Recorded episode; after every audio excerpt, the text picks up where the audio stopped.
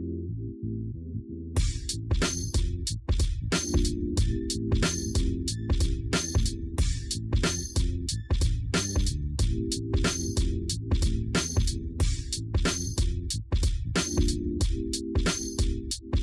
Bienvenue tout le monde dans un nouvel épisode de Questions de perspective, le podcast. Cette semaine, j'avais envie d'inviter un ami à moi qui est un peu un spécialiste de l'environnement pour qu'on parle de sa branche à lui. Évidemment, c'est un sujet très très large, mais on va essayer de se concentrer sur ses spécialisations et espérer vous en apprendre un peu sur le sujet. Bonne écoute tout le monde.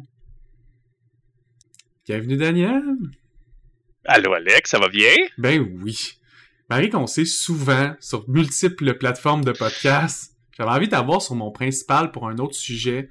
Parce que la première fois, je t'ai apporté pour qu'on parle de loisirs puis de board game. Ce coup-ci, je voulais qu'on parle de l'environnement. Le grand mot de l'heure, je trouve, le sujet que tout le monde euh, parle en bien ou en mal. C'est, tu sais, parlez-en en bien ou en mal, l'important c'est qu'on en parle. Ça, ça s'applique bien que je trouvais à ce sujet-là. Fait que t'étais la personne que je trouvais le mieux placée dans mon entourage pour qu'on en parle, justement. Euh, je, crois, je, crois que oui, je suis une personne qui a. Euh, l'environnement m'a tout le temps euh, passionné d'une certaine façon, que ce soit de proche ou de loin. même, ça peut tourner à très, très, très jeune. Je faisais du camping avec mon père, puis j'avais le concept de leave no trace, genre faire du camping sans laisser de traces, et même ramasser les traces que les gens laissaient autour de nous. Donc, je ramassais même des déchets que je pouvais voir dans, dans le bois, dans la nature, parce que j'ai su très rapidement, justement, que l'environnement, c'est un écosystème très, très simple qui peut être très complexe, en fait, mais qui peut être euh, euh, débalancé très facilement avec des petites choses. Euh, des, images chocs qu'on a souvent vues d'un élastique sur un, une tortue. ou des, animaux qui ont mangé tellement de plastique qui en meurent, puis dans ses intestins c'est plein de plastique. c'est des images qui m'ont tout le temps marqué, puis m'ont fait quasiment peur dans ma vie qui a fait en sorte que l'environnement a été un, quelque chose d'important selon moi pour moi. Mais c'est le fun aussi que certains sujets comme l'environnement peuvent donner des passions, qu'on peut s'imbriquer entièrement dans cette passion-là, parce qu'il y a certaines passions que tu peux juste avoir en sideline, mais tu sais, l'environnement, tu peux sauter là-dessus, en faire comme 100% de ton occupation si tu veux. J'ai décidé d'en faire ma job. j'ai été étudiant en environnement, justement. J'ai été euh, à l'Université de Sherbrooke euh, faire le baccalauréat en études de l'environnement, euh, qui est un baccalauréat multidisciplinaire, ce qui fait en sorte qu'autant les gens de sciences humaines que de sciences pures peuvent aller suivre le cours. donc, là, tu pitches dans le même groupe, un paquet de monde avec des idées complètement différentes, des méthodes de procédés différentes aussi. je faisais des travaux avec des gens qui étaient en sciences pures, c'est très a, B, C, D, mais on n'a aucune chair autour de l'os. Mais là, c'est là, puis il est vraiment bien expliqué. souvent, là, c'est là que je rentrais en arrière, puis on pouvait rajouter des, beaux mots, des belles phrases. S'assurer que tout, coulait mieux, en fait. Mais oui, non, sinon, c'est vraiment, ça vient de loin, ça vient de, de, très loin. Puis même, moi, j'ai fait le chemin de Compostelle, puis je parlais tout bonnement avec des gens pour le plaisir. Euh, puis je, parlais justement de, les, déchets qui sont au sol, qui vont s'en à la mer, qui s'en vont à l'océan, euh, puis autour de moi, les gens ont commencé à ramasser des déchets, même si moi, je le faisais pas. Même si seulement que j'en ai parlé. C'est quelque chose que c'est une discussion que j'ai. Tu dois le savoir aussi. J'en parle un petit peu trop des fois. Non, il n'y a jamais du monde qui parle trop de leur passion. Je pense que c'est une des plus belles choses au monde, parler des passions individuelles. Euh, J'aime ça poser une question de nombre au début. J'aimerais ça savoir, dans le cadre de ton travail, là, je sais que tu vas tester des zones pour tester si c'est dans le fond, propre au travail. Aussi, il faudrait des conditions pour les travailleurs pour que ça soit sécuritaire à leur santé. Combien de zones tu penses que tu as testé depuis que tu fais ça comme métier? Euh, ben, premièrement, je, travaille en hygiène du travail, pas en environnement officiellement, mais on va, en parler un petit peu. L'environnement, c'est tellement large que tout est correct. Euh, majoritairement, je travaille pour une compagnie s'appelle Gestion environnementale TRS, mais j'ai un, euh, je fais euh, majoritairement de l'échantillonnage de tout ce qui est contaminant, amiante, plomb, euh, vérification en chantier, silice, etc. Donc, dans les six dernières années que j'ai travaillé autant de techniciens que maintenant chargé de projet, selon moi, euh, j'ai dû faire au moins minimalement le 500 à 600 les analyses de peu importe quoi, d'air, de, de, de, matériaux, de sol, de, d'eau, euh, environnementale à l'intérieur d'un bâtiment, seulement me promener avec une machine pour m'assurer que la qualité de l'air est bonne, prendre des moisissures dans l'air, c'est très, très large que je peux faire. Mais oui, non, c'est quelque chose que j'aime aussi beaucoup, là, parce que ma, ma job fait en sorte que les gens autour de moi, je m'assure que les gens autour de moi travaillent en sécurité et en santé et se protègent. Euh, moi, je, souvent, je trouve qu'on a changé la mentalité euh, récemment que on, on, ne vit pas pour travailler maintenant, on travaille pour vivre. Et moi, c'est ce que j'essaie d'inculquer aux gens. Si tu es dans une zone, par exemple, amiante à risque élevé, que tu respires des fibres sans avoir de fils, sans avoir de protection personnelle, tu vas endommager ta santé. C'est pas demain que tu vas avoir des problèmes, ça va être dans 20, 30 ans. C'est là que tu vas commencer à devoir marcher avec des, des d'oxygène ou autre chose, ce qui peut devenir pas plus jamais le fun, en fait. Ouais, fait que comme on dit, c'est tellement pratique les gens comme toi qui sont là pour la prévention de ou du moins j'ai éduqué comme mot dans la tête, mais éduqué.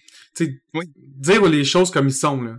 vous pouvez continuer à limite votre chardier comme vous voulez, mais moi je vous le dis, dans 10-20 ans, vous êtes toutes malades. Euh, j'ai fait les taux, c'est ben trop élevé. J'ai des lois à respecter, mais euh, si la personne euh, il enlève son masque puis il fume dans la zone puis je le vois pas, ben c'est arrivé là. Je, tu, rentres dans une zone amiante puis il y a des cigarettes qui traînent au plancher. Euh, c'est comme oh my god.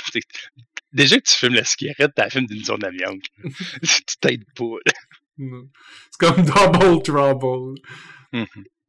Puis justement, là, c'est, ce que je voulais amener un peu aujourd'hui, là, plus le, le concept général autour de qu'est-ce que l'environnement, qu'est-ce que l'être humain fait sur notre planète, qu'est-ce que qu'est-ce que les problématiques générales présentement qu'on peut subir et les conséquences qui peuvent en découler. Euh, c'était, c'était, pas non plus dire qu'on est tous mauvais, mais on peut tous faire quelque chose pour la, la, santé de notre planète. Ça. Je pense que c'est définitif. On peut tous toujours être meilleur que ce qu'on était en ce moment.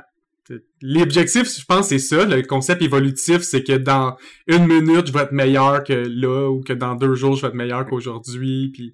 faut juste, selon moi, délimiter des barèmes sur qu'est-ce qui est meilleur. Parce que, ben par exemple, au développement, développement dans 100-150 ans, euh, devenir meilleur, c'était de contrôler la nature, c'était d'arnacher la nature pour avoir des ressources, pour développer et euh, protéger tout le côté social de la civilisation et toutes les problématiques économiques qui arrivaient, qui étaient créées avec la nouvelle société. C'est pour ça qu'on a attaqué l'environnement et qu'on a pu détruire la nature en ce sens-là, parce que c'était la solution qu'on avait pour d'autres problématiques qui sont aussi importantes. On s'entend bien. Euh, faire en sorte que les jeunes arrêtent, les enfants arrêtent de travailler, c'était une bonne chose. ouais, ouais, définitivement. Tu en as parlé un peu que une des façons que tu t'es embarqué dans l'environnement, c'est quand tu faisais du camping avec ta famille, tu essayais de faire zéro trace. Y a-tu d'autres choses qui t'ont fait cliquer jeune que c'était vraiment une passion pour toi? Ou ça passait vraiment d'un hobby, t'aimais ça, puis après ça, c'est lentement devenu une passion? Je, vais te conter mon, histoire de pourquoi j'ai été au baccalauréat en études de l'environnement, puis tu vas pouvoir comprendre justement mon, mon procédé que j'ai eu. Donc, j'ai, comme j'ai dit, j'ai tout le temps, tout le temps quand j'étais jeune, euh, même, même secondaire, euh, j'avais fait un oral aux en secondaire euh, sur le réchauffement climatique euh, et les causes justement du réchauffement climatique. ensuite, quand j'étais, j'en ai tout le temps parlé autour de moi. J'ai fait le programme Katimavik, que j'en parlais pour tout, le temps aussi beaucoup. J'ai, on a fait beaucoup de compost, beaucoup de recyclage. Tu sais, c'était le début dans ce temps-là. Des petites actions qu'on pouvait faire pour développer. Fait ça a tout le temps été un petit peu autour de moi. Puis j'ai été voir euh, une orientatrice, une orienteuse, euh, une dame qui euh, te permet de, savoir qu'est-ce que tu veux faire dans ta vie. et je lui dis justement, j'aime un peu l'environnement, j'aime parler aux gens, j'aime tout ce qui est travail social, j'aime aussi autant de la job de terrain que de la job de, bureau. là, elle me fait, ah, mais il y a un nouveau baccalauréat à l'Université de Sherbrooke qui commence, qui s'appelle justement le bac en études de l'environnement, qui touche autant de l'économie de l'environnement que de la politique, que de la chimie, que de la bio. J'ai eu un cours de travail d'équipe. Euh, moi, j'aime pouvoir dire avec le bac que j'ai que je peux m'asseoir autour d'une table avec euh, autant un politicien, un chimiste, un biologiste, un, gars, une personne en communication, prendre tout ce que ces gens-là disent, les rattraper, leur mâcher, puis les pitcher dans leur propre langage. C'est ce que L'ultime vulgarisateur. Oui. C'était vraiment un bac, excusez un bac en vulgarisation. puis c'est ce que je vais essayer de faire aujourd'hui, vous expliquer des grands termes, des grands termes euh, scientifiques ou euh, plus complexes. C'est fun, ça veut dire que le parcours scolaire, il est vraiment diversifié dans ce que vous apprenez. Vous avez comme les cours de base de beaucoup de choses en sciences humaines. Oui. Ben, par exemple, là, euh, vu que moi je suis sorti de sciences humaines pour aller à l'université, j'ai eu des cours de rattrapage en chimie puis en biologie. Mais les gens qui étaient en sciences pures ont été obligés d'avoir des cours de rattrapage en psychologie et en politique. C'est euh, non philosophie, je crois que c'est philosophie, je crois qu'ils ont eu. Donc non, non, pas philosophie, c'est vraiment pas politique, politique et de vous remettre psychologie. au même niveau. On se remet tout au même niveau, c'est ça. Puis ensuite on rentre. C'est un bac aussi qui a obligé les travaux d'équipe. Euh, j'avais six cours par session, j'avais six travails d'équipe par session avec des gens différents à chaque travail d'équipe.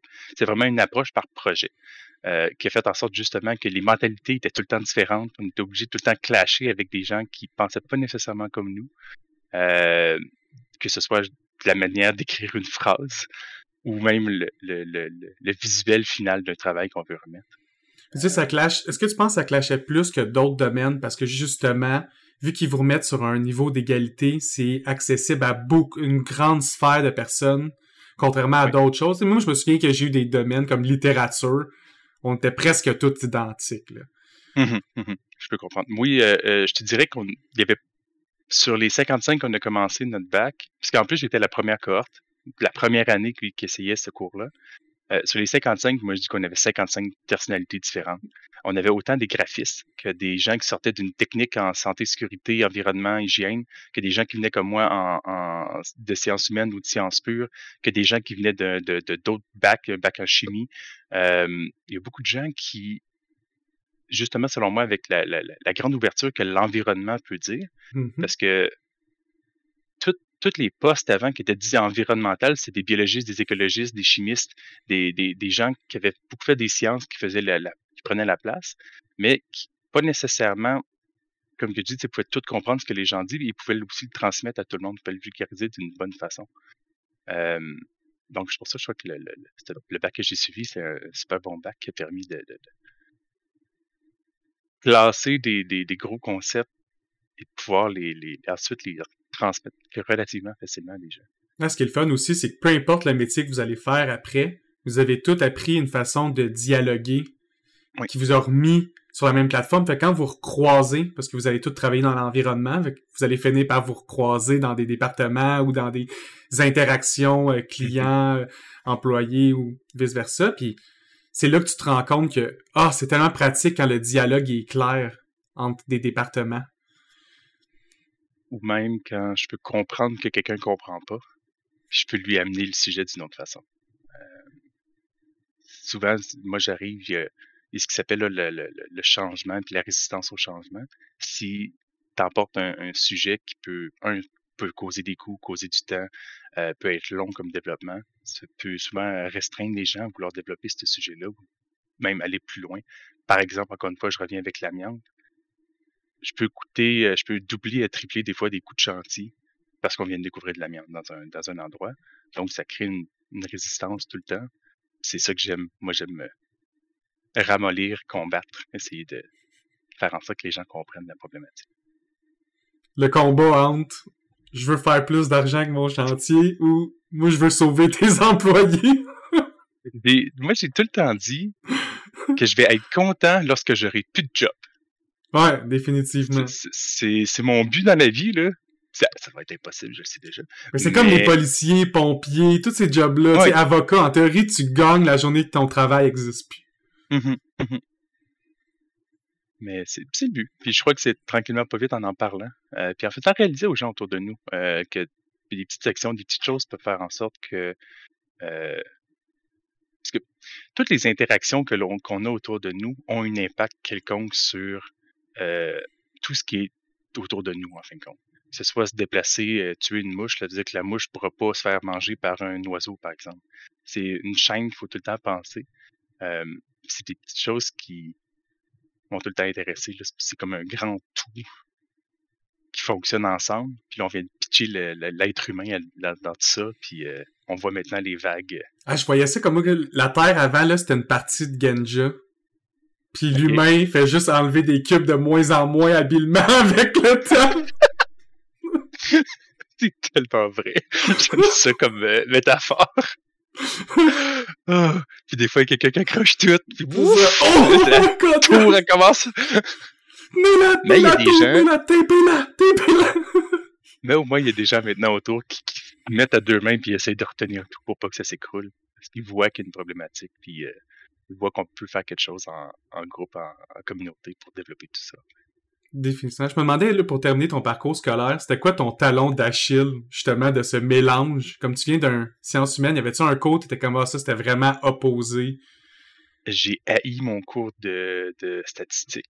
Ah, ah j'adore tellement ça, moi, les stats! c'est moi, moi, le concept d'utiliser un chiffre, lui faire changer sa, sa tournure, ça dise complètement quelque chose d'autre, mais comment là? C'est des graphiques qui veulent rien dire, je n'ai vu, là, pis c'est pas supposé rien dire, un graphique, c'est supposé tout être clair, simple, il y a un problème à voici le, le, le, problème sur la ligne avec la courbe. C'est pas euh, OK, comparé à l'autre et à l'émission de l'autre euh, en sous-entendant que. Non, non, non, non, non. Mais c'est, ça, ça a été une de mes grosses, grosses problématiques. Euh. Tous les chiffres, ça l'arrête à mon test, il dit que c'est 60%, c'est 60%. Voilà, je l'ai. J'aime ça. J'ai passé juste Ça avec ce que tu disais au début que dans tes travails, tu t'aimais ça mettre la chaise sur l'os, mais que le squelette t'intéressait moins. Ça revient à ça, j'aime ça. Euh, as parlé un peu de comment l'humain a traité l'environnement sur le temps. Est-ce que tu veux qu'on euh, parte de... Avant juste ça, je veux juste établir deux, trois petits faits euh, pour qu'on puisse se comprendre, parce que je vais les ramener probablement plus souvent. Je vais commencer que... Alex, c'est quoi l'environnement? L'environnement, là, tant qu'à moi, c'est la gestion de tout ce qui nous entoure qui n'est pas l'humain. OK. Oui et non. L'environnement, en fin de compte, c'est tout ce qui est, là, je vais sortir des grands termes, tout ce qui est biotique et abiotique autour de nous. Donc, tout ce qui est vivant, biotique, et abiotique, non vivant. Donc, tout ce qui est vivant, les plantes, nous, l'air, les micro-organismes qui, servent à la décomposition, euh, tout ce qui est vraiment vivant, et ce qui est abiotique, l'air, le sol, euh, une roche, euh, quelque chose qui est mort, euh, le verre que j'ai, l'eau que j'ai. Oui, il y a quelque chose de vivant dans l'eau, mais l'eau en tant que telle n'est pas vivante. donc, c'est ça, vraiment ça l'environnement. C'est tout ce qui nous entoure et tous les organismes vivants qui nous entourent. Et relié à ça, tu as le concept d'écosystème, en fin de compte, qui est les interactions entre tout ce qui est vivant et non vivant entre nous. Euh, tu as amené justement le point que l'être humain, on est rentré, puis moi, moi je l'ai amené, l'être humain, on est comme rentré dans le cycle, dans le cercle, puis on joue maintenant au Jenga avec la planète. Euh, c'est, on rentre en fin de compte dans l'écosystème de la planète et euh, on, on, le change de nous. par exemple, on, peut tout le temps penser là, euh, parce qu'il y a des écosystèmes naturels, fait qu'une plante, un, lac, euh, sont normales, mais tu as aussi des écosystèmes transformés, par exemple un champ agricole, c'est un écosystème en soi, donc il y a des plantes, il y a un sol, il y a des micro-organismes dans le sol, on met des pesticides pour empêcher les insectes de venir. Euh, et ça, c'est comme c'est un, écosystème qui est recréé. Puis la problématique, souvent, ça va être le clash entre les deux.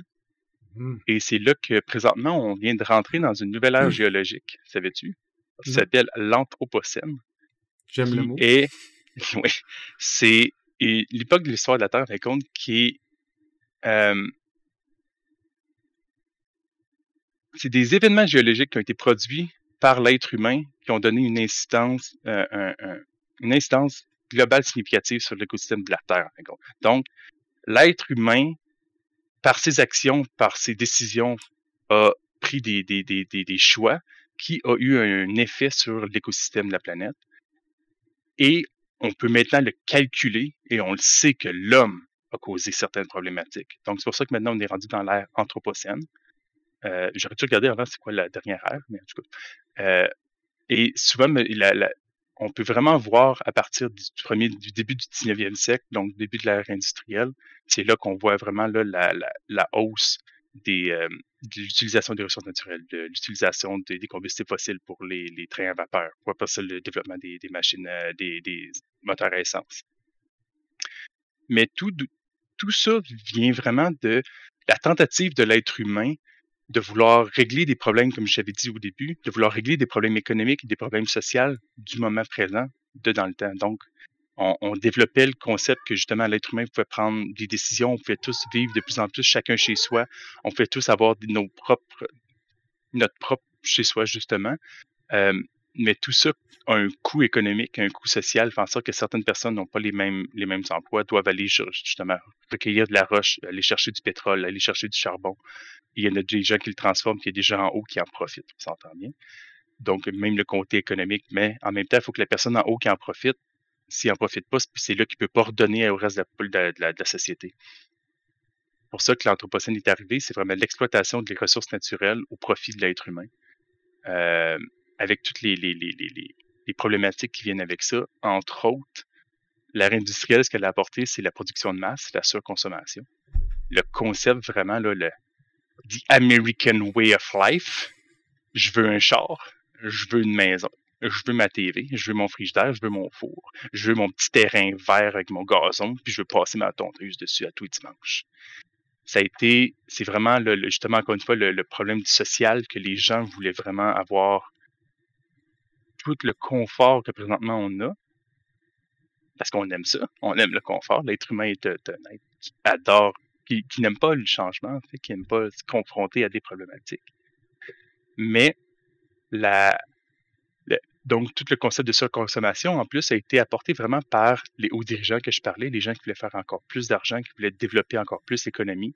Donc, toutes les grandes corporations qui mettent vraiment beaucoup de pression sur des, des, des, concepts de, de, de, de, vente et d'achat et qui ont même, à certains points, euh, attaqué des autres concepts qui étaient déjà du, super bon euh, transport commun. Par exemple, le tramway a disparu à Montréal parce que des grosses compagnies ont voulu vendre les autos s'il y a un tramway, les gens vont prendre le transport en commun, donc ils ne vont pas prendre leur auto. Mais tout ça entraîne une consommation d'énergie, que ce soit euh, du pétrole dans ton auto, du charbon pour chauffer, euh, pour faire de l'électricité ou chauffer notre maison, ou que ce soit même un, la production avec d'énergie, que ce soit justement calorifique avec les, les, combustions ou même électriques. On est chanceux au Québec parce qu'on a l'hydroélectricité, même si, encore une fois, on a inondé des, kilomètres et des kilomètres de secteurs pour pouvoir euh, avoir des grands bassins d'eau, en fin de compte, mais pour produire de l'électricité qui est dite verte et renouvelable. Parce que l'eau sur Terre, je parle pas d'eau potable, l'eau sur Terre, elle disparaîtra pas. Euh, à moins qu'on perde notre, euh, la, couche atmosphérique qui nous protège, elle disparaîtra jamais. Parce qu'il y en a tellement comparé à de la zone terrestre. 70% de la planète est composée d'eau. Euh, donc, c'est pour ça que je parle de, ressources renouvelables. Mais, donc, je vais, revenir un petit peu. toute la, consommation d'énergie a souvent été produite avec, au début de l'ère industrielle avec le charbon et développée de plus en plus avec les moteurs à essence les moteurs à diesel. Euh, donc, tout ce qui est moteur à combustion. Toutes ces, dès qu'on parle de combustion d'un moi, je pourrais peut-être faire une petite parenthèse. Euh, depuis, le début de la Terre, en fin de compte, initialement, on avait des grandes, grandes, grandes forêts qui ont été euh, soit recouvertes par de l'eau ou détruites par peu importe quelle, raison. Puis, tranquillement, pas vite, a créé des couches sur la Terre de, roches et qui a créé le, tout ce qui est le, justement nos combustibles fossiles ou les sables bitumineux de l'Ouest canadien. Euh, c'est des anciennes forêts qui, qui a créé tout ça. C'est du carbone qui est devenu en, en forme minérale que nous, on extrait pour recréer de la chaleur, recréer de l'énergie. Mais en créant cette énergie-là, en créant la chaleur, en brûlant ces combustibles-là, ces produits, on émet majoritairement, on va des CO2, mais ça peut être autant du soufre, du méthane ou euh, n'importe quel autre gaz qu'on dit gaz à effet de serre, qu'on émet dans l'air, enfin dans l'atmosphère, qui fait en sorte qu'on augmente les, les, quantités de gaz à effet de serre. Un gaz à effet de serre, je vais y aller très rapidement, c'est un concept scientifique qui s'appelle l'albédo, qui fait que le rayon du soleil, quand il rentre sur, à notre Terre, il y a une couche, de, il y a encore une fois l'atmosphère qui est autour de notre planète. Ça va rentrer à l'intérieur. Il y a une partie qui va être absorbée par la planète. Il y a une partie qui va être reflétée. Une partie de ce qui est reflété, normalement, sort et repart dans l'espace. Mais présentement, si on rajoute des gaz à effet de serre, ce que ça fait comme une vraie serre, ça va faire en sorte que le rayon entre, rebondit, mais rebondit encore sur la Terre et vient réchauffer encore une fois la planète. Donc, le même rayon qui normalement pouvait partir, on va dire 50% va revenir faire un autre 50% qui est le 25, 12, etc. Donc, il reste emprisonné sur, la Terre, qui fait en sorte que les températures peuvent augmenter. Euh, ça, c'est un, procédé qu'on sait là, depuis très, très, très longtemps. Euh, c'est même 1889. Euh, vraiment au début, début de l'ère industrielle qu'on a vu l'impact du dioxyde de carbone avec l'effet sur le climat et le concept d'effet de serre. Fait que c'est vraiment au début, début, début de l'ère industrielle. On savait qu'on allait créer le problème, mais on l'a accepté parce qu'on avait d'autres problématiques sociales et économiques qu'il fallait que soient réglées dans l'évolution de l'être humain euh, dit moderne avec le concept de capitalisme qui vient avec. Désolé. non, non, c'est aucun problème. Fait que l'ère industrielle, ce serait vraiment le moment où on a commencé à jouer à, Jenga. Fait qu'avant ça, on faisait des... On troublait un peu, mais pas assez à grand Très localisé. Par exemple, une tribu, euh, les premières tribus humaines avaient des déchets, avaient des problématiques, mais pitchaient en bas de la falaise, ça faisait un tas dans le bas, puis il y avait assez de micro-organismes autour ou d'animaux pour venir transformer tout ça et le remettre en terre ou en peu importe. Sinon, ça devait être la relocation. Ils devaient prendre des choses qui n'est pas censées exister à quelque part, la porter ailleurs, puis changer un peu la balance comme ça. Mais c'est vraiment là qu'on a commencé à doubler rapidement de population humaine. Euh, qui fait en sorte qu'on a besoin de plus de ressources, qui fait en sorte qu'on a besoin de plus consommer, de plus produire, de plus de ressources, de plus de consommer, de plus produire. quand une des valeurs mondiales principales est devenue la productivité. Parce qu'il y a longtemps, c'était pas le cas. À l'époque médiévale, euh, c'était pas nécessairement la productivité. C'était ça. La survie. On survit. On y a trop de monde qui ont la lèpre? Non, on est correct. là, on est on a rentré dans l'époque où il faut produire. Il faut produire, produire, produire. Il faut qu'on ait même des surplus au cas où quelqu'un qu'on n'avait pas prévu veut acheter notre produit. Euh, puis on le voit en plus, quand il y a des imprévus, ça peut débalancer une planète au complet avec, exemple, la super pandémie, une petite chose très grande, mais un, petit changement débalance un système au complet, débalance l'écosystème d'une société, en fait. Euh, donc, depuis le, début de l'ère industrielle, euh, je vais parler un petit peu de chiffres. Il y a des gens que je vais perdre des gens, mais je vais parler de, ppm, de parties par million de CO2 dans l'air. Une partie par million, en fait compte, c'est 1 pour 1 million. Donc, on peut dire, euh, dans un litre d'atmosphère d'air, il contient normalement en moyenne 0.4 millilitres de dioxyde de carbone. Euh, puis là, ça s'ajoute, c'est souvent les premières valeurs qu'on a depuis le début de l'ère industrielle, c'était le 3.8 millilitres dans un litre. Donc, 340, 380 ppm. Et présentement, on est rendu à 415 à 420 ppm dans l'air. Donc, on a augmenté d'un ratio très, très grand. On a passé de euh, un petit verre, une goutte, en fait, compte, à 5 gouttes, à peu près, de, de, CO2, ce qui fait en sorte que, comme je vous rappelle, l'effet albédo fait en sorte qu'il y a plus de, y a plus de rayons qui sont à l'intérieur de la planète, qui fait en sorte que se réchauffe. J'aime vraiment pas utiliser le terme réchauffement climatique parce que oui, c'est vrai que réchauffement global de la planète, mais c'est plus des changements climatiques parce que certains secteurs, la température descend, certains secteurs, la température augmente. C'est vraiment des concepts un peu plus poussés que je l'ai à expliquer des fois. Mais les, les, ce qui arrive en fait, c'est que les, en, en modifiant un petit peu les températures, on modifie les cycles normaux des vents sur la planète. Si on change les températures de, l'océan, présentement, c'est l'océan, il y a des courants marins dans l'océan qui gèrent tout ce qui est les mouvements d'air sur la planète. Et si on débalance un petit peu ces températures-là, que ce soit sur la Terre ou dans l'eau, ça fait en sorte que les cycles, avant, avant qu'ils étaient très serrés, deviennent de plus en plus longs. Donc, c'est pour ça qu'on a des périodes de, de euh, de chaleur extrême plus longue ou même de froid extrême. Là, on parle beaucoup, là, un vortex polaire est arrivé en, cet hiver et a resté pendant une semaine. Mais normalement, il restait 3-4 jours. Il reste une semaine. Euh, puis à l'inverse aussi, on a présentement des, des une canicule en juin. Euh, c'est quand même... On bat des records de température depuis les dix dernières années à chaque année. Euh, c'est quand même assez fou quand on y pense. Euh, donc, pour revenir, là, la, vraie cause des changements climatiques, c'est vraiment que l'être humain, euh, dans son développement, dans son évolution sociale, dans son évolution de lui-même, a utilisé les ressources, a utilisé ce qui était disponible à lui pour développer au niveau économique, pour s'enrichir, pour devenir meilleur, et aussi pour permettre à la société de croître. Donc, augmentation des, de tout ce qui est la production des CO2, production. Donc, j'utilise mon auto, je suis tout seul dans mon auto à tous les jours, quasiment. Quand je vais faire mes échantillonnages, je suis tout seul dans mon auto.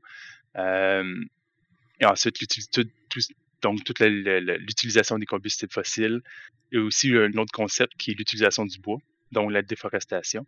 Euh, longtemps, on a utilisé des grandes, grandes, grandes forêts pour construire. Si on regarde en Europe, présentement, ils n'ont presque plus de forêts.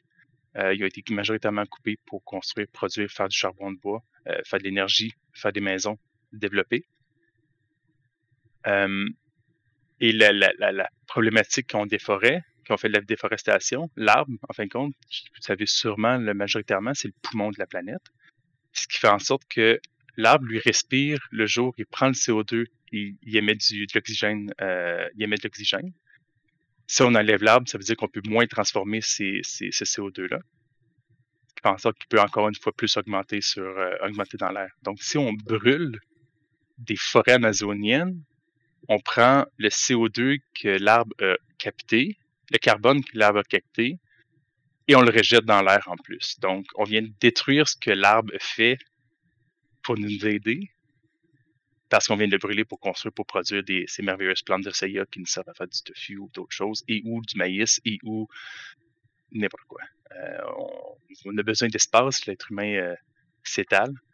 Euh, en tous les sens du mot et partout, euh, veut, veut avoir plus tout le temps. Donc, c'est ce qui souvent amène des problématiques. C'est pour ça que l'humain, il faudrait qu'il comprenne de trouver des façons viables de grandir les cités vers le haut.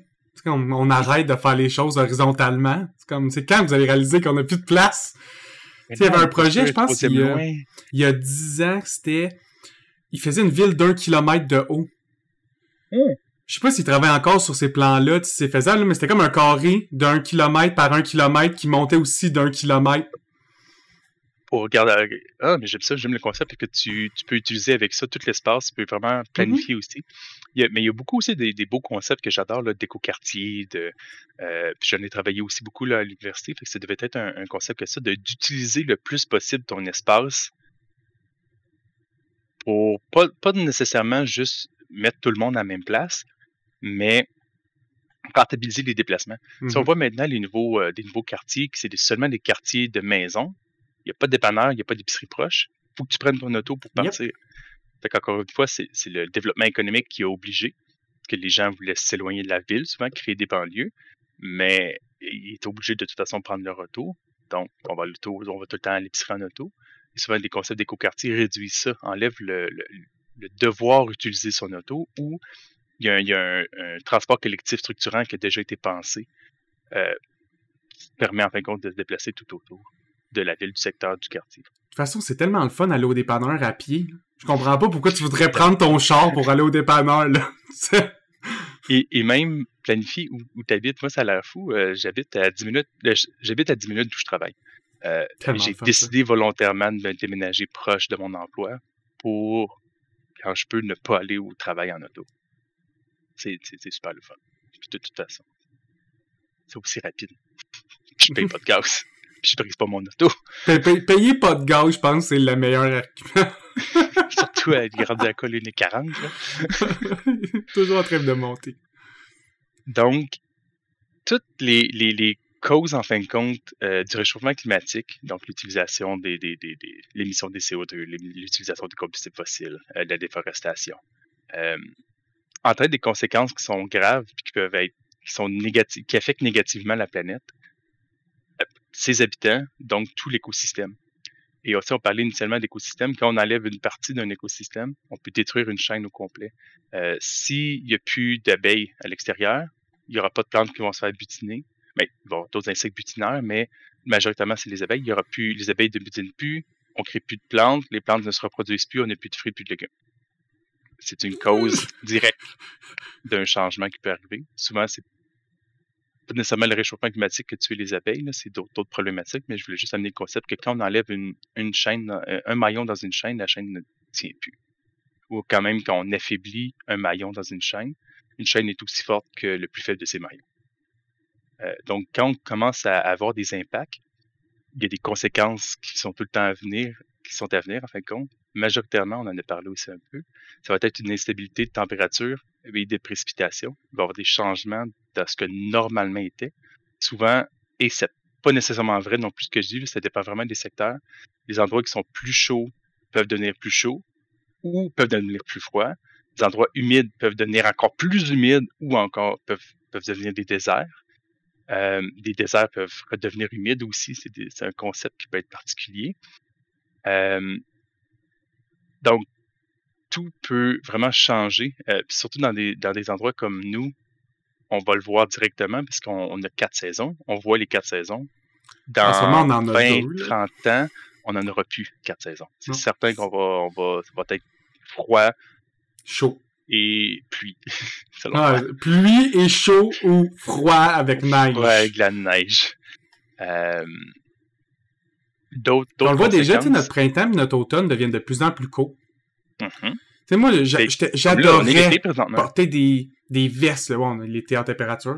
J'étais un fan de vestes. J'en porte plus. Ça fait genre 4 ans que je trouve que j'ai pas mhm. d'occasion de porter une veste où ça dure deux semaines. Genre, oh yeah! Il fait genre 12, t'en profites. Puis là, deux semaines après, il fait 28. Là, t'es comme, qu'est-ce qui s'est passé?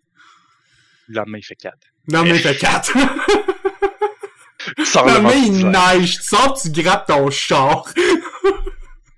Euh, c'est euh, c'est des choses qui vont, selon moi, arriver aussi, là, euh, des, des, des, des, grandes problématiques. Euh, juste faire un petit aparté, ça a l'air niaiseux. J'étais très, très, très négatif. Là. Je te parlais qu'en secondaire, j'avais fait un oral sur le réchauffement climatique. Là, 15 ans, je disais que dans 15 ans, si on n'a rien fait, dans un autre 15 ans, on est fait. Euh, moi, je disais qu'on ouais, allait un peu plus long que ça. Tu sais, comme quand ils parlent encore, je pense qu'il y a des gens qui font mal la distinction, mais quand on dit, mettons, qu'il faut vraiment faire des changements majeurs parce que bientôt on va dépasser un cap, c'est pas que quand on dépasse ce cap-là, c'est Armageddon, là. C'est quand on dépasse ce cap-là, on peut pas revenir à avant. C'est ça. Parce que là, présentement, je crois qu'on est rendu à un degré d'augmentation de température. Ah, on est vraiment proche. ou 1.5. Euh, c'est le 1.5, 2 degrés, c'est la limite qu'il faudrait pas dépasser parce que après ça, c'est juste une roue qui vient de partir. On vient de pousser la, la, la, la, roche en bas d'une montagne, puis l'avalanche va, va, démarrer. Euh, c'est contrôler ça parce que je crois qu'on a encore une chance. Je suis moins négatif que j'étais avant. Je suis beaucoup plus optimiste dans, dans, dans l'avenir de la vie humaine sur la Terre. Mais si on fait rien quand même, il va y avoir d'autres conséquences. Mm-hmm.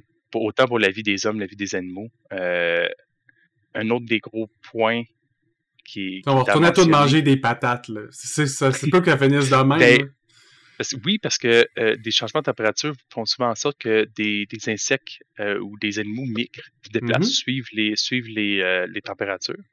Donc, et pas nécessairement le prédateur suit, ce qui fait en sorte que des champs peuvent être ravagés par des insectes normalement qu'on n'avait pas. exemple très simple, la maladie de Lyme n'existait pas au Québec avant. Maintenant, on est pris avec le problème. Parce que la tique ne survivait pas avec nos conditions avant, et maintenant survit avec les conditions. Euh, il va sûrement avoir des jours des cas de malaria au nord des États-Unis. Euh, c'est des problématiques qui vont arriver. Ah, puis c'est ben, euh, un autre exemple de même, on commence de plus en plus à avoir des tornades. T'sais, avant, là, t'en entendais jamais parler. Une tornade au Québec, là, une fois par 50 ans. Puis si elle est là, là, est tellement minuscule que tu peux aller marcher puis passer au travail. Mais oui, les, les, et la fréquence de ces problématiques-là vont arriver de plus en plus et l'intensité des, des, des, des, problématiques. Si on regarde, les ouragans sont de plus en plus nombreux et sont de plus en plus mm-hmm. ravageurs. Euh, quand c'est rendu que tu dépasses euh, l'alphabet, faut que tu donnes des noms grecs aux ouragans, le colique. Ou euh, quand on, on, est en train de calculer que bientôt les ouragans vont être de classe 6, qui n'existent mm-hmm. pas. Donc ça, c'est des vents de 6 à 600 km heure. Euh, ça, ça l'arrache des maisons, ça l'arrache des vies. C'est des, des, des, impacts directs sur la vie. Un autre qui, on en parle un peu, je trouve qu'il est de moins en moins parlé. Je sais pas vraiment pourquoi, mais c'est dans, dans le monde scientifique, on dirait qu'on l'a oublié. Le concept de forme des glaces. On a présentement des grandes, grandes masses de glace. Euh, souvent, on, fait, on pense au Groenland, on pense au, euh, à l'Arctique, puis on pense à l'Antarctique. Canada, il y en a plein aussi. C'est ça.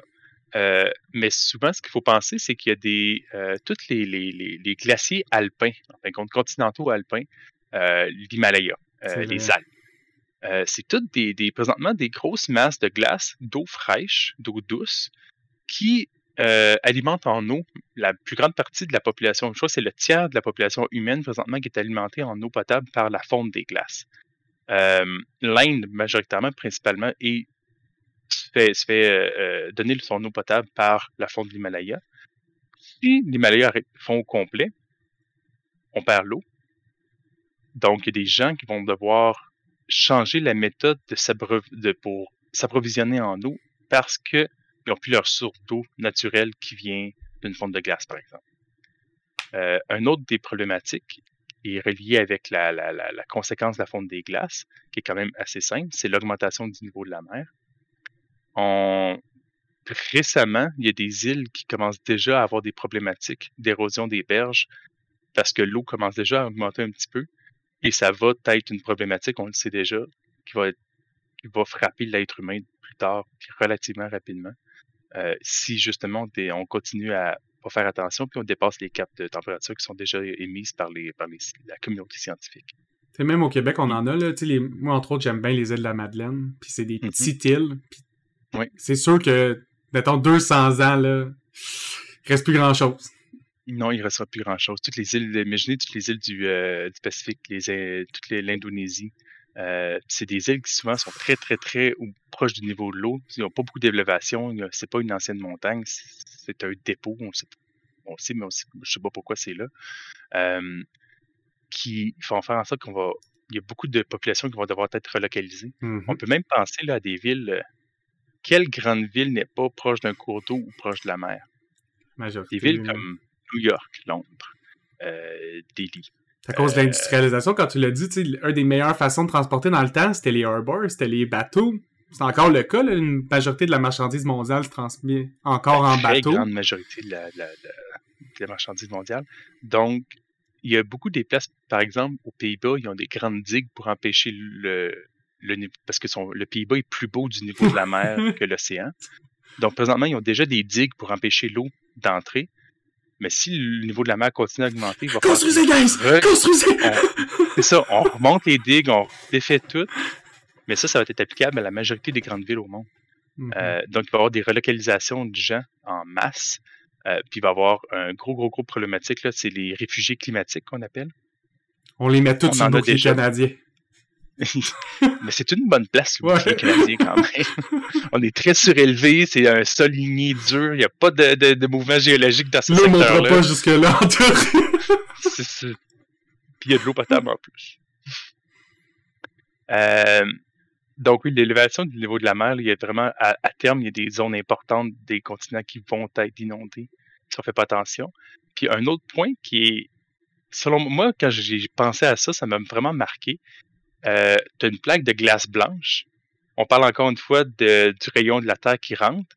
Quand il frappe la plaque de, glace blanche, le rayon va avoir beaucoup plus tendance à être rejeté vers le vers l'extérieur, étant mm-hmm. donné qu'il n'est pas absorbé par le blanc.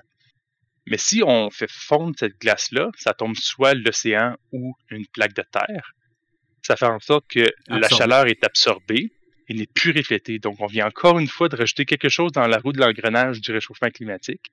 C'est pour ça que c'est beaucoup de choses qui fonctionnent toutes ensemble, qui, peut être facilement débalançable et pouvoir créer des problématiques à long terme.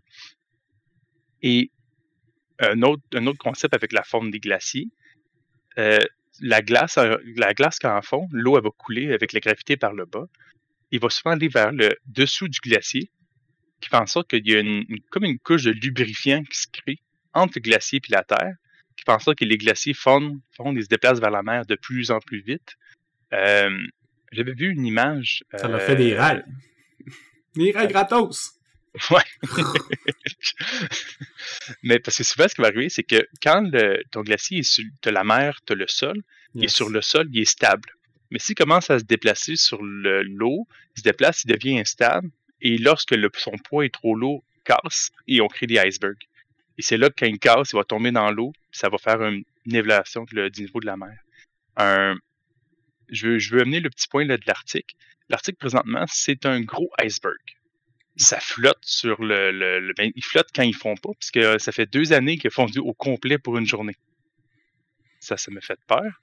Mais l'article, il est déjà sur l'eau qui fait en sorte que lui, quand ils font, il ne changera pas le niveau de la mer. Un truc simple que vous pouvez faire à la maison, prenez un verre d'eau, mettez, remplissez-le par exemple à la moitié, mettez des glaçons jusqu'à temps que le glaçon dépasse de votre verre d'eau. Lui, quand il va fondre, il va rajouter de l'eau dans votre verre d'eau. Mais si vous prenez un verre et vous mettez un glaçon qui fait seulement euh, qui flotte, dès que vous allez avoir mis votre glaçon, lui, quand il va fondre, il ne bougera pas votre niveau d'eau, en fait. Donc, tout ce qui est les, justement les grandes plaques sur les continents, le, le Groenland antarctique et les gros glaciers continentaux alpins, fondent. C'est eux qui augmentent le niveau de la mer. Et en plus, c'est eux qui nous alimentent en eau potable majoritairement. Ah bah ça, c'est un autre problème que ça va créer. Il y a beaucoup de... Tu sais, le mélange entre l'eau potable et l'eau non potable qui vont continuer à s'affronter les limites puis se mélanger dans des zones qui sont pas censées se mélanger encore plus.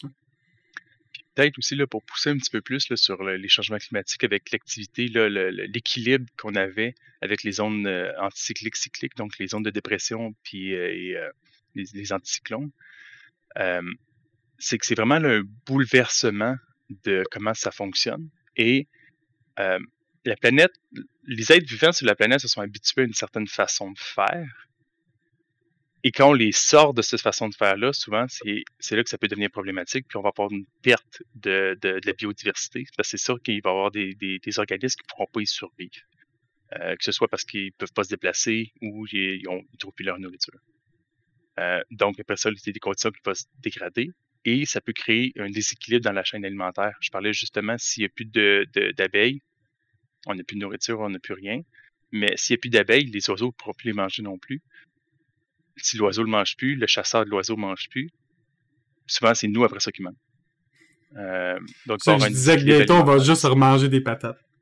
oui, on va, bientôt, on va juste manger des patates. C'est quand il y aura plus de diversité. On joue Jenga, puis là, il est bien stable. C'est ça. Puis quand c'est instable, ben, tu perds des choses de ton alimentation. Puis tu l'as dit au début, on est une créature qui aime son luxe. Parce qu'on est une mm-hmm. créature d'adaptation.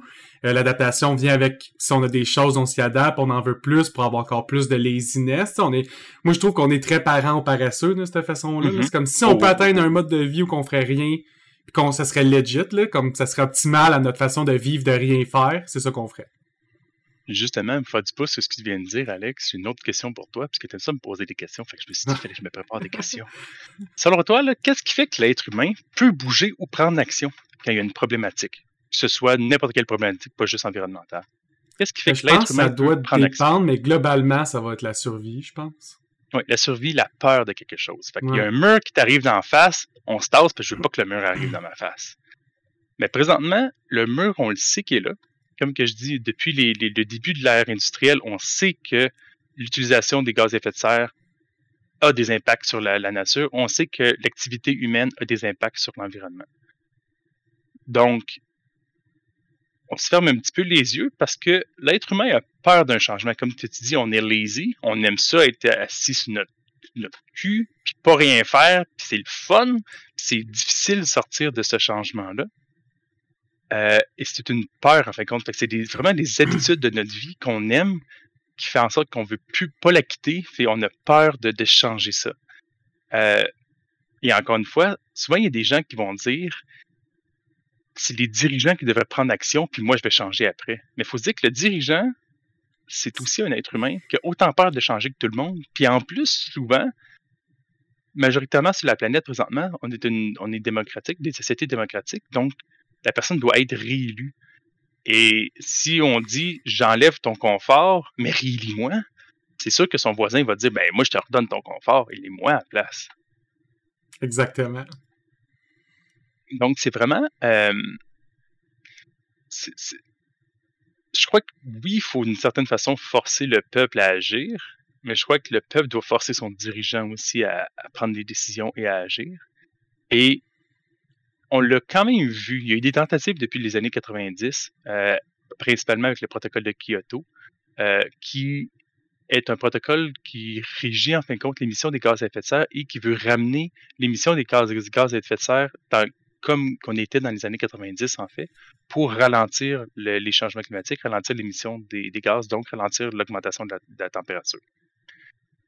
Euh, oui, puis c'est ça. C'est une corrélation très simple. Euh, je sais pas si vous avez écouté euh, euh, Inconvenient Truth, une changée qui dérange. Une, une, pensée, qui, dérange? Moi, une pensée qui est de, de Al Gore. le CO2 a une courbe naturelle, augmente et descend tout le temps, mais présentement, il monte et descend en montant. Ouais, c'est ça. Avant, ça faisait vraiment comme, tu voyais la loupe comme un cardiogramme, puis maintenant, ça fait genre... Ça monte. comme Mais en même temps de ça, on a la courbe du CO2 qui monte aussi, qui euh, du, de la température, euh, qui monte, qui suit directement euh, la corrélation avec la courbe du CO2. donc, on sait que l'émission de CO2 cause un réchauffement climatique. mais on prend pas compte. Par contre, de plus en plus, euh, on peut voir autour de nous, même moi je le vois autour de moi, euh, puis je le vis aussi. On peut, il y a quelque chose de nouveau, un nouveau concept qui vient d'arriver qui est l'éco-anxiété. Avoir peur des dommages qui vont arriver avec les changements climatiques. Parce que je crois qu'on va voir le début des vrais impacts, toi puis moi. Mais ça va vraiment être mon neveu, ça va vraiment être ma fille, mm-hmm. puis leurs enfants qui vont vraiment subir les impacts des changements climatiques. C'est pas nos parents. Nous, on va vivre euh, la glissade d'eau. Oui, c'est ça, le début de la glissade. On va voir les, les, on le voit selon moi les débuts, ils sont pas mm-hmm. encore majeurs. C'est sûr que c'est un procédure, tu sais, on parle de 1980, 1889 là. C'est 150 ans euh, qu'on a, a, fait des changements puis qu'on voit déjà l'impact. Dans 150 ans, si on n'arrête pas, la courbe va avoir quadruplé. C'est fou. On, on, parle de surconsommation. On a parlé de surconsommation. On, on équivaut, présentement, on a au moins, on utilise une terre et demie de plus que ce que normalement la Terre peut produire. C'est un concept qui est quand même difficile à comprendre. Comment on peut utiliser plus de ressources que ce qu'on a? qu'on va toutes les chercher d'une shot. Ou les laisser se régénérer. Plus tard. C'est mm. ça. Puis on les aura plus, tard. Euh, on avait dit le, le, mm. charbon, le, le, le, le, pétrole, ça a pris des millénaires avant d'être créé, puis nous autres, on l'a mm-hmm. brûlé en un instant. On l'a brûlé en, comme en 100 ans, 150 ans. 100, 150 ans. Euh, sur l'histoire de la planète, c'est euh, même pas une seconde. Là. Je ne sais même pas si c'est une milliseconde. Euh, c'est pour ça qu'il faut vraiment faire attention avec tout ce qui peut, toutes les, les, les, les actions qu'on prend. Et une, belle, une bel exemple de l'éco-anxiété, selon moi, c'est euh, une certaine personne, une certaine jeune fille, qui, jeune fille encore, qui s'appelle Greta Thunberg. Moi, moi, moi elle m'impressionne. C'est quelqu'un qui a volontairement décidé de prendre action pour parler et dire qu'il y a des problèmes et faire peur aux gens. Son but, c'est vraiment de faire peur aux gens pour leur dire faut agir parce qu'ils vont avoir un problème. Voici le problème les eaux vont augmenter, il n'y aura plus de, nourriture sur la planète, euh, on ne pourra plus manger de vaches bientôt, euh, ça peut être beaucoup de choses. Euh, mais ça, selon moi, ce qui est bien, c'est qu'individuellement, chaque éco-anxieux peut prendre des actions et peut essayer de changer les gens autour de nous. moi, j'ai tout le temps dit que c'est par la base qu'on peut faire des vrais changements, c'est pas par en haut. Par en haut vont accepter les changements qui ont été proposés par la base. Mais si la population complète se lève et disent il y a un problème, il faut agir, les dirigeants vont être obligés de le faire. Si 51% de la population veut quelque chose, les politiciens vont le vouloir. Ils veulent se faire élire. C'est ça. C'est pour ça aussi que euh, il y a beaucoup de preuves comme quoi des, sociétés plus autoritaires, euh, dictatoriales, ont des pensées à long terme sur l'environnement, peuvent faire des plans 80 ans. Euh, la Chine, qui présentement est le plus gros producteur industriel et le plus gros producteur de toutes les ressources au monde, euh, C, il est en train de causer un problème sur la planète, mais a un plan sur 80 ans pour réduire. De toute façon, il est en train de tellement créer, ils sont en train de tellement créer de smog que leur population ne peut pas respirer. Il y a des problèmes de santé directement reliés à leur surconsommation de, charbon. Mais en même temps, ils ont créé. Les autres, le port du masque, c'était normal. Oui, oh Si ça vous a gossé porter un masque en pandémie, si l'air est plus respirable dehors, c'est votre réalité maintenant. Euh, ils ont créé les plus grands barrages hydroélectriques au monde, qui sont euh, quatre fois plus grands, euh, qui produisent quatre fois plus d'énergie, selon, si je me souviens bien, que nos plus grands barrages hydroélectriques au Québec. Je disais qu'on était des meilleurs. Eux, ils ont, le plus gros barrage, c'est 1% de leur production électrique. par année. Parce qu'il faut encore qu'ils produisent avec des mines au charbon. Il faut encore qu'ils produisent avec du gaz naturel. Euh, mais la Chine fait présentement un grand tournant d'énergie verte. Puis, encore une fois, on parlait d'économie. Ils veulent être les dirigeants en énergie verte. Mais pour produire un panneau solaire, il faut émettre des, gaz naturels. Moi, là, je suis sûr que les pays qui, je vais tu peux finir ton idée avec les Vas-y, vas-y, vas-y. Les, ce que je dire, c'est les pays qui vont être capables de vraiment restructurer leur économie autour de l'écologie renouvelable vers mm-hmm. d'ici, mettons, 2050, là, ils vont prendre possession du marché mondial. Ça va être ça, le marché mondial. Comme dans le temps, les Américains l'ont avec les chars et les guns. C'est malheureusement plus ça le marché, les chars et les guns, de moins en moins. C'est ça. C'est... Et de toute façon, tranquillement, pas vite, les gens ont de plus en plus une déconscience vraiment environnementale. Ils vont avoir un panneau solaire sur leur sac à dos quand ils se promènent pour recharger le, le, euh, le, cellulaire. donc, tout ça, les gens vont vouloir en acheter un jour. Et c'est pour ça que des, pays comme la Chine font du gros développement, même s'ils savent qu'ils polluent. C'est de la pollution verte qu'ils disent. je n'appelle pas ça de la pollution verte. Une pollution, c'est une pollution. Mais, euh, ouais, c'est, on s'en va quand même, selon moi, vers un changement Mmh rapide et non, mais tu as des compagnies comme Volkswagen, suite à leur euh, crise du diesel, le, Dieselgate, qui ont vraiment fait des changements pour reprendre la valeur des, euh, de leurs consommateurs. Et en 2030, la moitié de leurs autos vont être électriques, la moitié des autos vont être hybrides. Et 2050, 100% de la production de leurs autos vont être électriques. En plus, ils ne feront pas de chaîne de production, ça va être acheté à la pièce. Donc, il n'y aura pas de surproduction, chaque auto va être faite pour chaque personne. Qui est souvent une des problématiques. on a un parc d'autos, euh, de, de, de, 100 000 autos qui servent absolument à rien, qui doivent souvent être repris, redétruits pour reconstruire un autre auto. Mm-hmm. Une aberration. C'est une réutilisation de ressources qui est absurde, selon moi. Mais qui vient avec le concept de euh, capitalisme et de on est bien chacun chez soi, on veut chacun notre maison, chacun notre auto, euh, chacun notre ordinateur. Y a-t-il d'autres gouvernements que tu aimerais shout-out, soit pour leur action ou leur inaction? Tu sais, montrer ce qu'ils font négativement euh, ou positivement. J'aime beaucoup, euh, puis j'ai tout le temps été inspiré par tous les pays euh, scandinaves. par exemple, à Stockholm, en Suède. Oui, Stockholm, en Suède. ils ont. c'est sûr qu'ils produisent leur énergie avec les déchets, mais au moins, ils, récupèrent leurs déchets. Pour, en fait, leur centrale électrique, c'est des centrales qui brûlent tous leurs déchets mais ils ont, ils, ont, ils ont, essayé de développer une nouvelle technique pour s'assurer qu'ils mettent moins de CO2 en l'air. Euh, tu d'autres pays aussi qui... Parce qu'encore une fois, l'environnement, c'est pas juste des émissions atmosphériques, c'est aussi une gestion, comme on a dit, de la surconsommation des déchets. Présentement, je ne sais pas si vous saviez, là, il y a 4, 4 à 5 autres continents sur la planète que personne ne connaît, des continents de plastique. Ouais. Euh, au Pacifique, présentement, ils mesurent trois fois le Texas. Puis le Texas, c'est gigantesque. Regardez sa map monde, là. C'est. Euh... euh, mais ça, c'est un autre détail, on peut en parler un autre moment donné.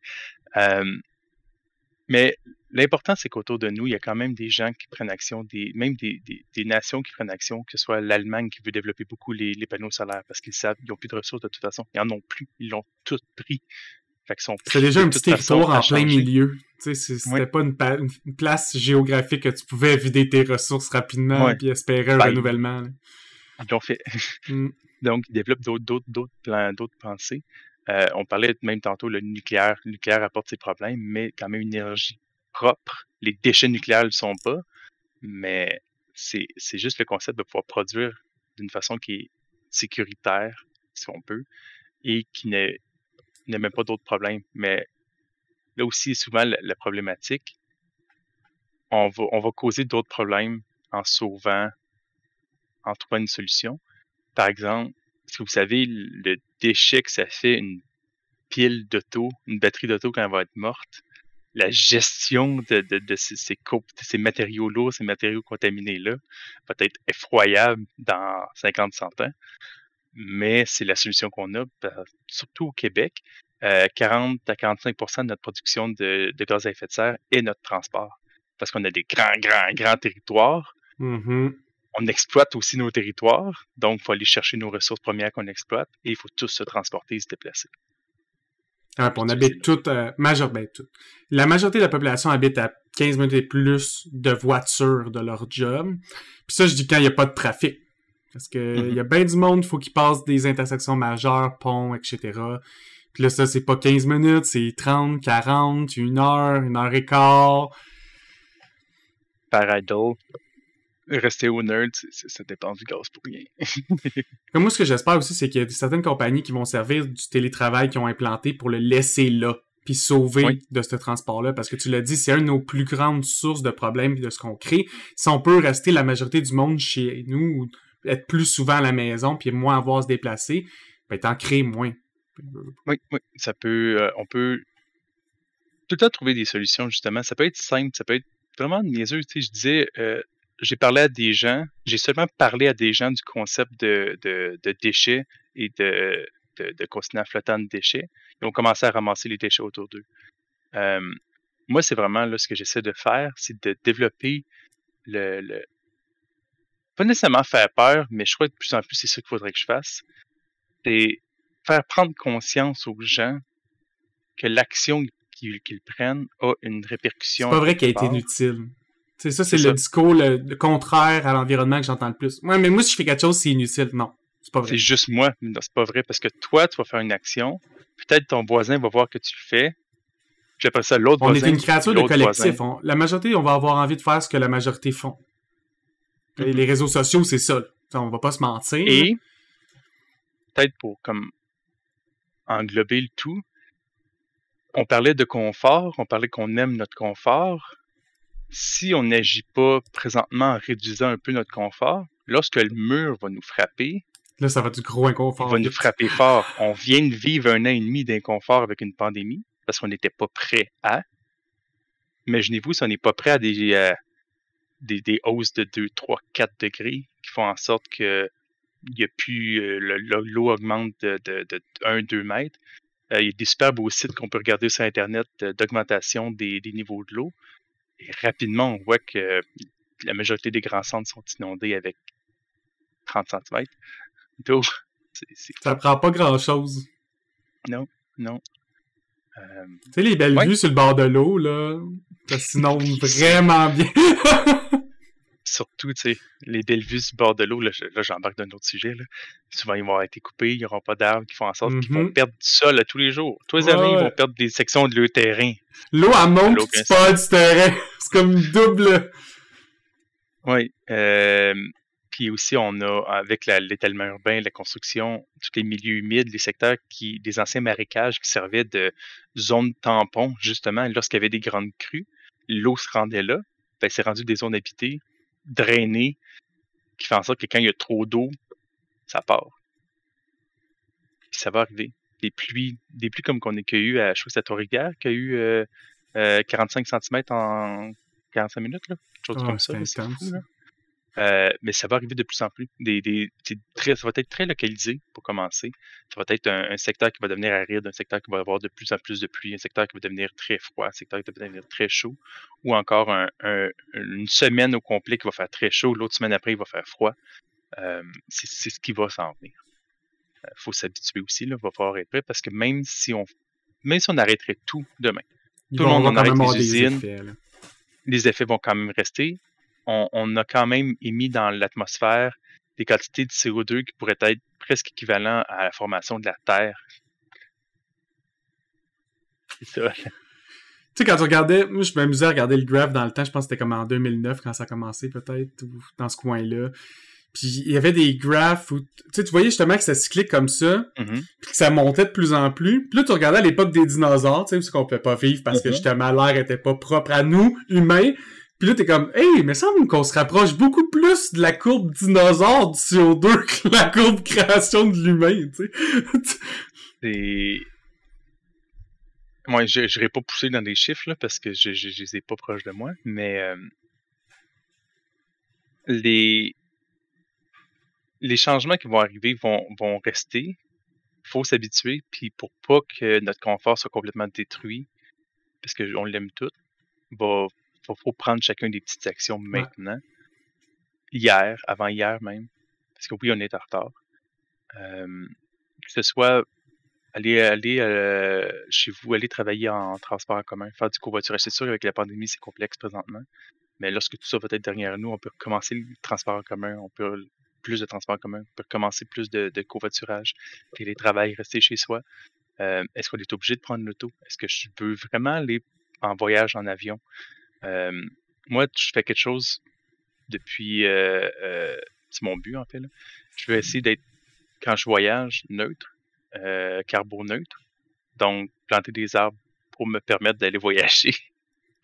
Parce que je sais que j'ai mon action a un impact. Puis je vais essayer de la, de la mitiger au maximum possible même si l'avion aurait parti de toute façon voler, même si j'avais pas été à l'intérieur, ma présence à l'intérieur a un coût. Puis maintenant je m'en parle, je parle un peu d'éco-anxiété, je commence des fois à être un petit peu éco-anxieux, oui. Mais pour ça que je prends action moi-même, puis j'en parle. C'est mon but, j'en parle aux gens. C'est tout ce qu'on demande, hein. C'est pas la grosseur des actions. C'est juste d'essayer de faire quelque chose comme on disait au début, essayez d'être meilleur jour après jour. Ça n'a pas besoin d'être, on dit pas, là, t'as jamais rien fait, puis là, demain, tu fais du compost à la perfection, tu recyclage à la perfection, puis tout. Commence une étape à la fois.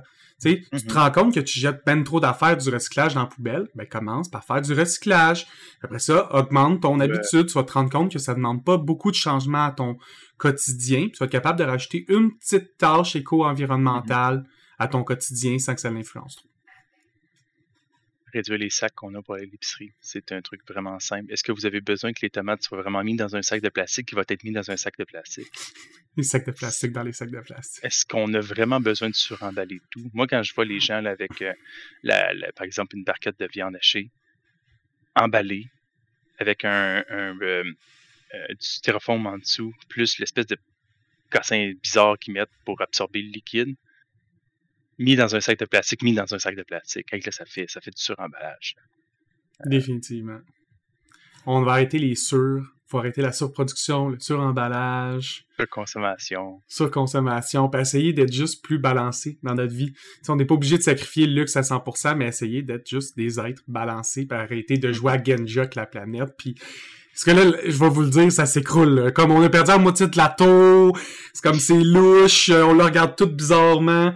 Il, y a du monde qu'ils ont mis en diagonale en plus. ils ont essayé de patcher, puis ça fonctionne pas. Euh... C'est le fait de tout se mettre d'accord. Puis... on va travailler là-dessus. Moi, j'avais terminé les questions. Est-ce que tu as quelque chose à rajouter pour le mot de la fin? Non, euh, je, je, voulais justement finir là, avec si on fait rien, on va perdre notre confort de toute façon. Définitivement. Alors, prenez action tout le monde, puis au plaisir de se revoir sur un prochain podcast. Passez une super belle journée, Alex. Merci, toi aussi.